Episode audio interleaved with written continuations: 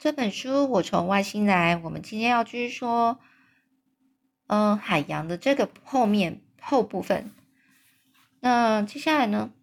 上次我们说到了，嗯，就是米迦呢，他就看的这个猫啊，就想着说，就讲，我想啊，这只猫一定很会闻东西，因为他看到他把放大镜凑到猫的鼻尖，看到它的嘴巴，呃，它的鼻子这么大。结果他讲了这句话之后，猫就跑掉了。这时候我满脑子都在想，哎呀，到底该怎么办呢？我怎么帮把它藏起来，不让海伦阿姨看到呢？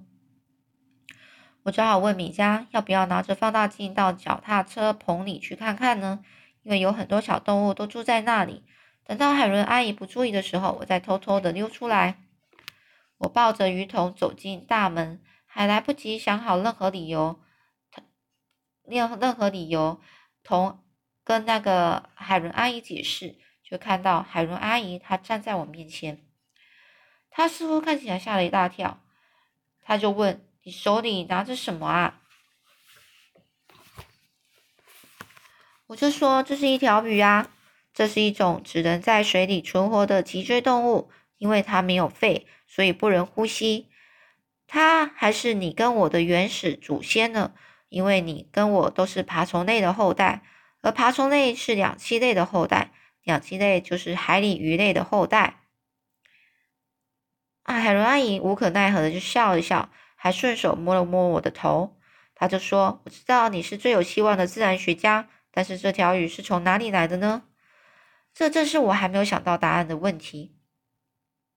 所以我就随便说了，我就说抓到的人给我的。”事实上，这句话每个字都是真的。奇怪的是，海伦阿姨竟然没有再问下去了。她只是接着鱼桶鱼桶放在厨房的琉璃台上。我想，在清理这间厨房的面粉之后，她应该没有力气再去处理一条鱼了吧。不久之后，我们就开始吃松饼。吃饭的时候，我去了两趟厕所。海伦阿姨当然觉得也没有什么，但是每一次我都偷偷的带了半块松饼。藏在玄关的长筒靴里。吃过午饭，海伦阿姨呢就问我要不要陪她去上街买东西。她一定看得出来我脸上露出很开心的样子，所以我答案也出乎她意料之外。我就说啦，我想，可是我还是留在家里为小婴儿画一张画好了。这海伦阿姨就说，爸爸还会再打电话回家，因为不管是弟弟还是妹妹。小 baby 到现在都还没有出生，不过应该就快了。下一章节是鸡蛋。海伦阿姨呢，前脚才刚出去，我后脚就拿了盘子，装着两块松饼，赶着赶着到这个脚踏车棚去找米家，但是连人影都没有。我在屋里周围拼命的跑，最后终于看到他的身影了。他啊，正坐在养鸡场里。手里还拿着一颗刚生下来的鸡蛋，米迦大叫着说：“你看，它下了一颗蛋呢，好像这是什么天大神秘的事啊！我们通常都只是养三到四只母鸡，纯粹只是为了好玩。这些母鸡下的蛋就足够我们做松饼还有其他料理了。”我就警告他说：“你小心哦。”他庄重的，他就米迦呢就点点头。因为有一只小动物会从这颗蛋里蹦出来，我就说是一只小鸡。鸟类啊，也是从好几万年前的某一段时间，从爬虫类进化而来的，和哺乳类动物一样。这米加指着一只母鸡就说：“它们多久下一次蛋呢？”我深深的向他一鞠躬，并且弯腰弯，把就是并且弯腰的比以前更低。我就说。几乎是每天，因为野生鸟类跟爬虫类都不会这样，它们多半都是一年才下一次蛋。他听了之后觉得有点惊讶，害我又忍不住大笑起来。我就跟他解释，几千年来人类一直饲养母鸡为我们下蛋，就像养母牛提供我们牛奶，养绵羊提供羊毛，养马让我们行动更快，所以我们称这些动物就是为家畜。米迦小心翼翼的放下鸡蛋，然后很快的走出铁丝网围起来的鸡窝。我们一起走回屋子，进了厨房。米迦突然看到盘子上有些蛋壳，那是海蓉阿姨做松饼时留下来的。这些蛋壳让他忍不住难过，只好用手捂住眼睛。就算这样，最后他还是坐在厨房的晚餐的餐桌上吃松饼。不过他涂了大太多覆盆子的果酱，搞得浑身脏兮兮的，恶心死了。所以等他吃完了两片半块的松饼，我就带他到浴室里去清理干净。我在浴缸里摆了一张小凳子，然后把米佳推进为弟弟准备的全新的浴盆，拿了我自己的浴巾，开始替他洗脸，还要洗肚子。这时候我才发现，我一直到现在才告诉你，米佳没有肚脐。卡米拉，你知道吗？你能想象我当时有多惊讶吗？所有的人呐，在肚子中央地带都会有一个肚脐，因为当他们还是在妈妈肚子的里的时候。必须靠这一条通过肚脐的管道去输送养分，我们称为脐带。但是米迦却没有肚脐，它是怎么生出来的呢？我当当时啊，吓得就哑口无言，不知道该说些什么，只知道拿了一条毛巾帮他擦干身体，然后把他抱下来。而这米迦一溜烟的就跑到走廊尽头的小房间，那是为弟弟准备的房间。他指着未来让弟弟睡觉的摇篮，立刻身手矫健的爬进去。现在米迦知道摇篮是什么东西了，我也慢慢的摇晃着摇篮。米迦开心的笑起来，又爬出摇篮。我跟他解释，我就要有个弟弟的，他啊将来要睡在这个摇篮里呢。于是呢，这米迦立刻回嘴，好像有点不太开开心呢。他就说。我无所谓，反正我一定要在清醒之前离开。这米迦他疑惑疑惑的看着房间，然后说着：“诶，我怎么没有看到蛋呢？”这时候，我看出了一条一点点不一样的地方。卡米卡米拉，你你你你知道吗？你离谜底越来越近了。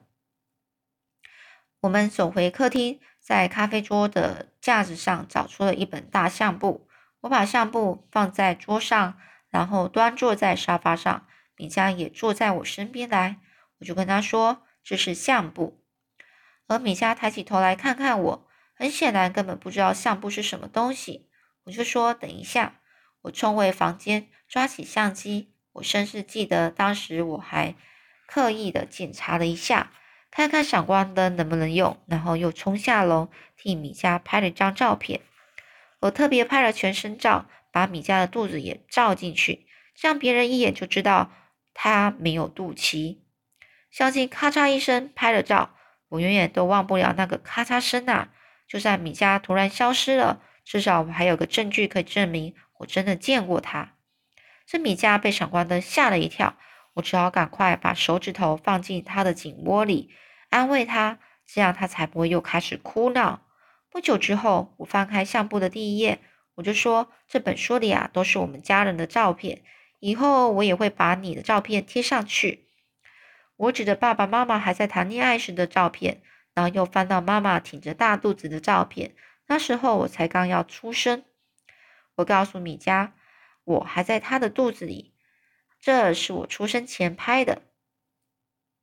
我开始领悟到一件事情，很显然，米迦也已经了解了。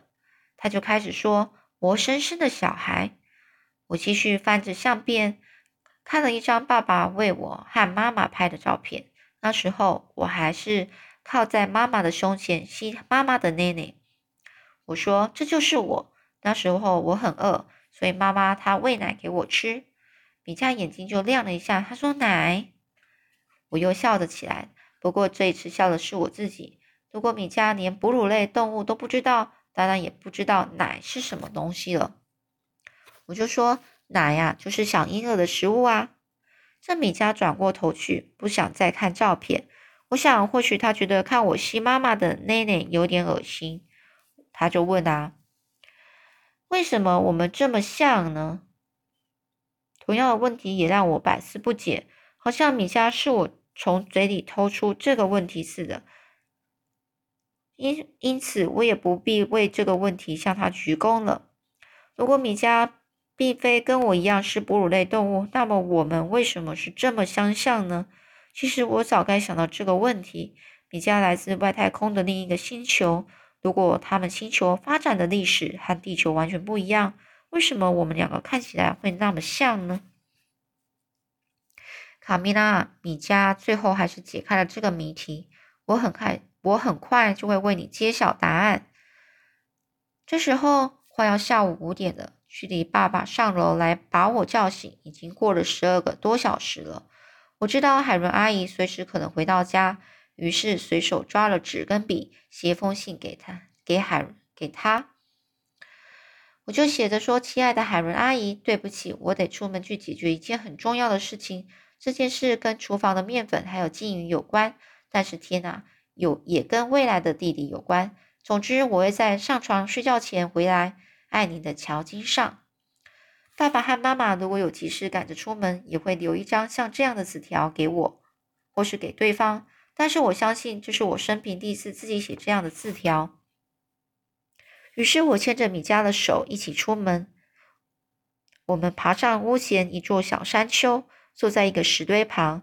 这堆石头是很久很久以前我跟爸爸一起堆出来的地标。那后面故事又是怎么样呢？我们下次再说喽。